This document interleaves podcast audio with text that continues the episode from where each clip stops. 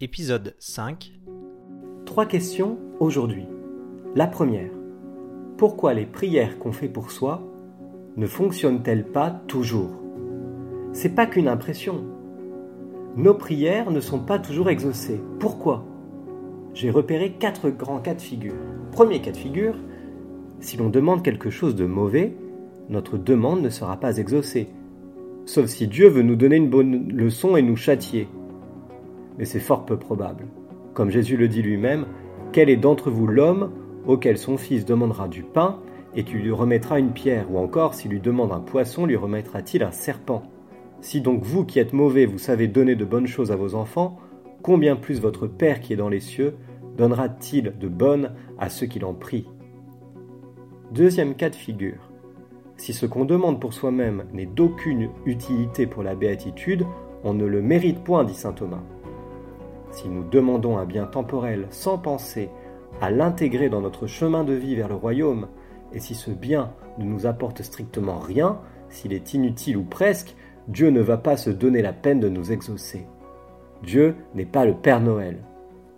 Troisième cas de figure, on peut demander des choses qui sont réellement utiles à la béatitude et qui concernent le salut et que Dieu accepte, mais qu'il n'exauce pas tout de suite. On peut avoir l'impression que la prière n'est pas exaucée alors qu'elle l'est. Il est des demandes que Dieu ne refuse point, dit saint Augustin, mais qu'il diffère d'exaucer pour le faire au moment favorable. Quatrième cas de figure. Je peux demander une chose utile ou nécessaire à mon salut, mais je ne le fais pas d'une bonne manière. Ce peut être parce que je ne persévère pas assez dans ma prière. Prier en effet suppose un engagement, de l'énergie, des forces. Il faut élever la voix, se faire entendre de Dieu, aller crier sur les toits, faire du bruit. Mais nos prières ressemblent bien souvent à des électroencéphalogrammes tout plats. Si nos prières ne sont pas exaucées, c'est parce qu'elles ne peuvent également manquer de piété. On somme Dieu de nous exaucer ou on est prêt à l'accuser s'il ne répond pas dans la minute ou dans l'année à nos demandes. On peut aussi manquer de dévotion, manquer d'humilité, ne pas solliciter assez les saints. A contrario, voilà selon Thomas, les quatre conditions pour qu'une prière soit exaucée immanquablement. Citation. Il y a quatre conditions dont la réunion fait qu'on obtient toujours ce qu'on demande. Il faut demander, première condition, pour soi. Deuxième condition, ce qui est nécessaire au salut. Troisième condition, avec piété. Et quatrième condition, avec persévérance. Pourquoi saint Thomas dit-il qu'une prière pour soi seulement, et non pour autrui, peut être exaucée immanquablement? Est-ce que cela veut dire qu'on ne pourrait pas prier pour autrui? C'est la deuxième question que nous allons voir aujourd'hui.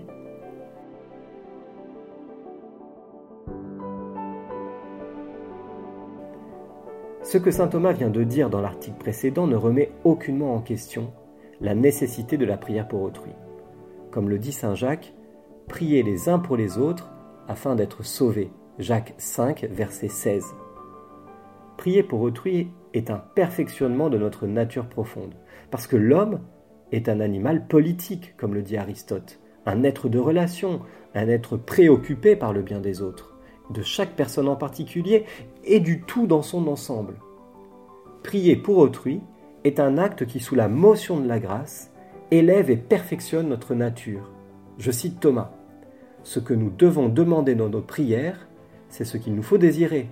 Or, nous ne devons pas désirer notre bien personnel seulement, nous devons aussi vouloir du bien aux autres. C'est essentiel à l'amour qu'il nous faut avoir pour le prochain, nous l'avons déjà montré. La charité requiert donc que nous prions pour les autres.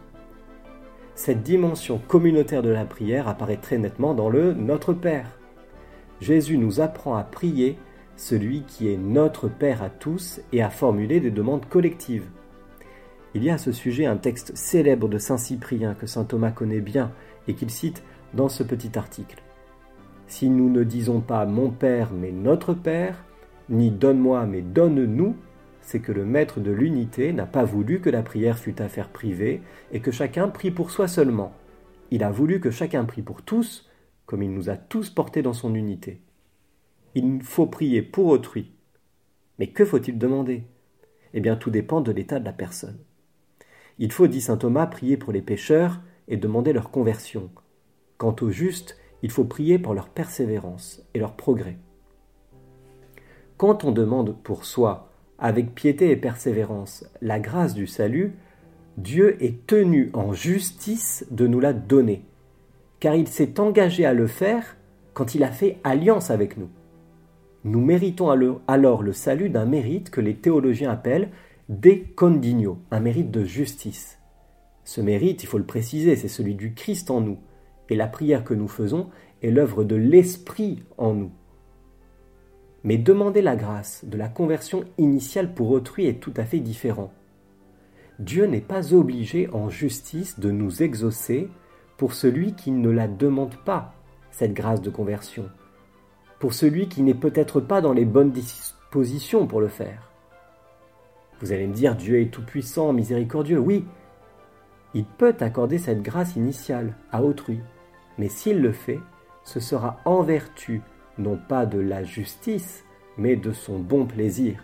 S'il exauce notre prière pour autrui, ce sera en vertu d'un mérite que les théologiens appellent un mérite décongruo en latin, de congruence, de convenance, parce que l'amour que nous portons à notre prochain convient à Dieu.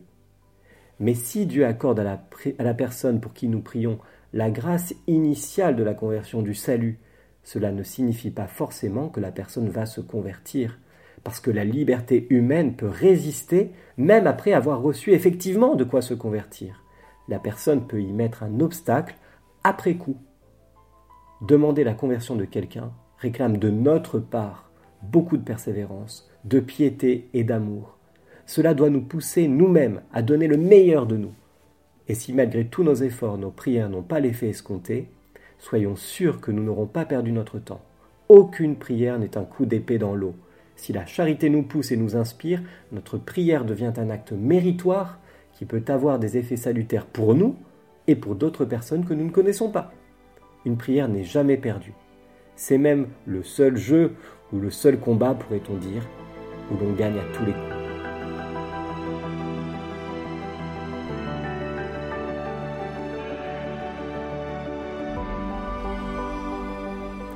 Troisième question aujourd'hui. Faut-il prier même pour ses ennemis? La prière pour les ennemis n'est pas facultative. Alors c'est assez facile de le dire, encore plus de le penser. Mais quand on est en face d'une personne qui nous veut du mal, d'une personne dans nos familles, et cela peut arriver, qui ne nous aime pas, qui nous persécute, quand au travail on peut tomber sur des collègues qui nous jalousent, des personnes qui nous humilient, qui se moquent de nous, quand on peut rencontrer dans nos associations, dans nos paroisses même, des personnes qui disent du mal de nous dans notre dos, qui dénigrent notre service, bah tout de suite la prière des ennemis devient plus difficile. Et pourtant, c'est un devoir de prier pour eux. Saint Thomas le dit, il y a obligation à ne point accepter nos ennemis des prières que nous faisons en général pour autrui. Mais de là, dit Saint Thomas, à prier de manière spéciale pour eux, comme on le ferait pour des amis, cela relève de la perfection. Ce n'est pas une obligation. Ou alors cela ne relève de l'obligation, dit-il, qu'en certaines circonstances spéciales, en cas de nécessité, ou si la personne demandait pardon, par exemple. Saint Thomas ajoute au sujet des ennemis une réflexion étonnante que je vous livre. Il est permis, dit-il, de combattre ses ennemis pour qu'ils cessent de pécher. C'est pour leur bien et celui des autres. Ainsi est-il également permis de demander pour ses ennemis certains mots temporels qui serviront à les corriger. Ainsi notre prière et nos œuvres ne se contrediront pas. Mais je crois que pour faire ce genre de prière, il faut déjà avoir soi-même beaucoup prié et être certain que dans le fond de son cœur, nous ne voulons que le bien de la personne.